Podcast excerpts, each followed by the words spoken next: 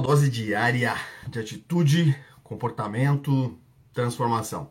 Todos os dias aí nesse ano de 2024 eu vou trazendo para você sempre um, um, um, conteúdo a mais, né? Um conteúdo relacionado à inteligência emocional, um conteúdo relacionado à, à programação neurolinguística, como você mudar pensamentos, sentimentos, estruturar melhor sua vida, estruturar melhor suas atitudes, estruturar melhor a sua forma de entender. Hoje é o dia 53, ou seja, são 53 lives. Mas se você quiser acompanhar o conteúdo que já está disponível lá no Spotify, você vai lá e você tem aí 178 episódios, né? 179 com, com o episódio de hoje. Vários materiais sobre ansiedade, procrastinação, gestão do tempo, inteligência emocional, autossugestão. E nesse ano de 2024, para que a gente possa ter um norte, né, a gente está seguindo o conteúdo aqui do Diário do Estoico, do Ryan Holiday, que é o que? Um conteúdo que você pega no livro ali, no livro de, vai estar escrito lá 2 de março, né? 2 de março. Você, a gente lê esse conteúdo e transfere isso para o mundo da PNL, para o mundo da programação neurolinguística, para o mundo da autossugestão. É, o conteúdo de hoje, do dia 2 de março, é autoavaliação precisa autoavaliação precisa. E é um, um, conteúdo de Sêneca que está no livro Sobre a Tranquilidade da Alma. Olha só que louco, né? É, todos os estoicos eles falam o seguinte, tá? Eu sou estoico de certa forma, então às vezes as pessoas dizem que eu sou assim um pouco. Ontem, né, eu comentei com uma amiga minha sobre uma, uma situação que eu tomei uma decisão e ela fala assim, cara, você é muito tramontina. Você toma as decisões e você vira as costas e segue. É como se você não sentisse. Mas não tem a ver com não sentir, tem a ver com sentir o suficiente, não mais que isso. Sentir o necessário, não mais que isso. Não me perder dentro daquilo que eu não tenho controle. O, o, livro do Sêneca sobre a tranquilidade da alma é isso, é você não se perder sobre aquilo que você não tem controle, você não se perder sobre aquilo que está no poder dos outros, é você não se não se deixar levar porque o outro, ou porque a outra situação, ou porque algum evento é, está tomando tempo. Sobre a, sobre a brevidade, né, sobre a tranquilidade da alma, o texto hoje sobre autoavaliação diz assim, vamos lá, para quem vai ouvir no Spotify vai ficar melhor. Acima de tudo, é necessário fazermos uma verdadeira autoavaliação. Ou seja, é um, é um bom hábito para você.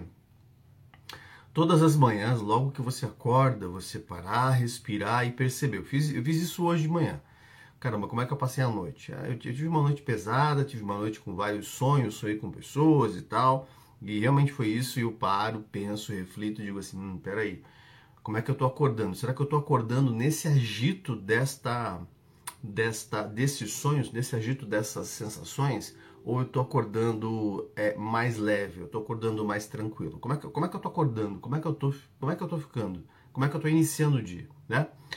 É, e a última coisa que você deve fazer antes de você ir dormir é a mesma coisa. É fazer uma autoavaliação, é você se parar e pensar como é que foi o meu dia? Como é que eu estou indo dormir? Será que eu estou indo dormindo irritado? Será que eu estou indo dormir chateado? Será que eu estou indo dormir confuso? Para vocês terem uma ideia, ontem, ontem, é, essa, essa foi uma semana de tomada de diversas decisões de estômago, que eu posso dizer. E aí ontem eu fiz uma das coisas que eu mais gosto de fazer quando eu estou muito cansado emocionalmente, né? A gente tem cansaço emocional. Eu fui abri o YouTube e comecei a ver vídeos de orquestra sinfônica, né? Então vi tem o FSO, FSO, né? FSO que você tem vídeos magníficos de música orquestrada, mas eu gosto de ver, de ver as pessoas fazendo. Aquilo para mim faz sentido, aquilo para mim me deixa calmo, aquilo para mim me deixa alinhado. Foi a última coisa que eu fiz antes de deitar e dormir.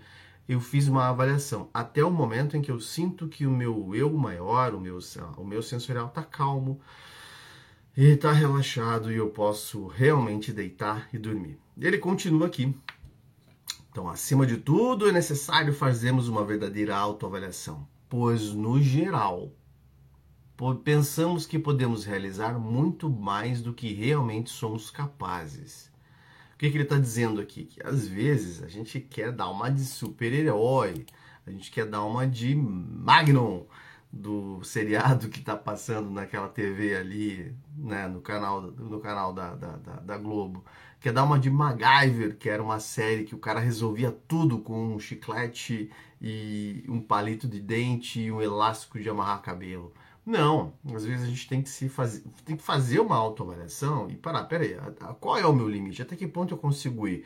Como que eu posso realmente fazer acontecer sem me colocar em risco físico emocional. Como, como, como que é isso? O que, que efetivamente isso vai me trazer de bom? Essas autoavaliações fazem com que você muitas vezes não tome uma ação ou não tome uma decisão além do seu limite, do seu limite estrutural do momento. E você, não que você não vá fazer aquilo, mas você dá um passo atrás, você se concentra, você se alinha, você se estrutura, você para, pensa e decide depois é bem importante ter essa percepção, essa autoavaliação, esse alinhamento. O que é importante para mim? O que efetivamente vai fazer? É, olhando para essa autoavaliação e para o livro do Sêneca, tem um livro muito bom, que é extremamente recomendável. Ele está aqui atrás, mas está difícil de pegar. Que o nome do livro é A Única Coisa. Quando você para para organizar a tua vida em uma única ação, em uma única coisa, em cada área, né? Por exemplo, saúde. Qual é a única coisa que se eu fizer todos os dias vai carregar várias ações em circuito? Talvez para você seja treinar aeróbico, para você seja fazer a dieta, para você seja fazer musculação, mas qual é a única coisa que repetida com constância carrega outros hábitos?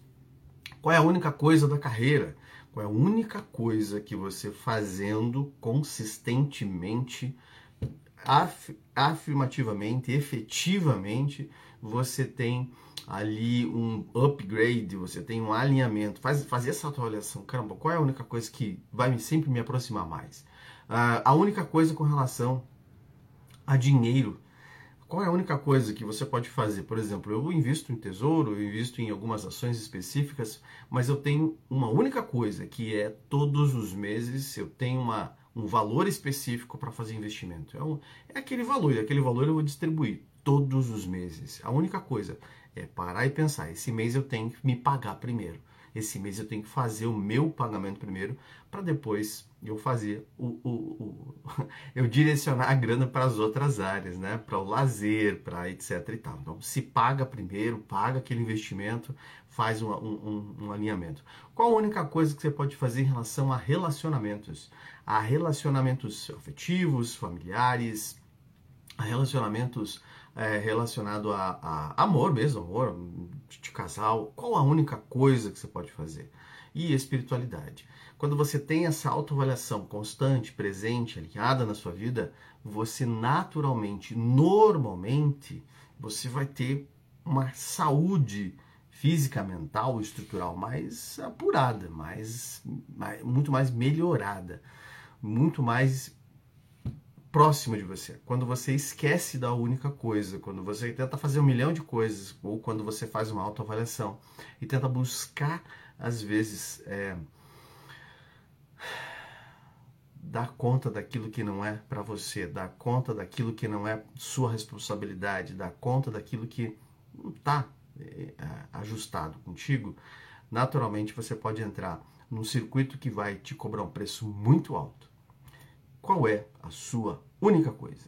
Única coisa para cinco áreas: saúde, carreira, dinheiro, relacionamentos, espiritualidade. Amanhã, domingão, nós vamos trabalhar o próximo assunto, que é desintegração, que é quando que a gente entra num estado de colapso e a gente acaba jogando tudo fora e se reestruturando, né? Que é de um texto de Epicteto, e amanhã eu vou fazer a live um pouquinho mais tarde. Não é 6 e 6, já vou te adiantar aqui. A gente vai fazer amanhã a live lá por umas 10 horas da manhã. Eu vou deixar nos stories o horário, então fica ligado, tá? Mas ela vai subir daqui a pouco esta para o Spotify. Você pode ouvir lá, PNL na prática. Você tá lá no Spotify, PNL na prática tem 180, 190 episódios.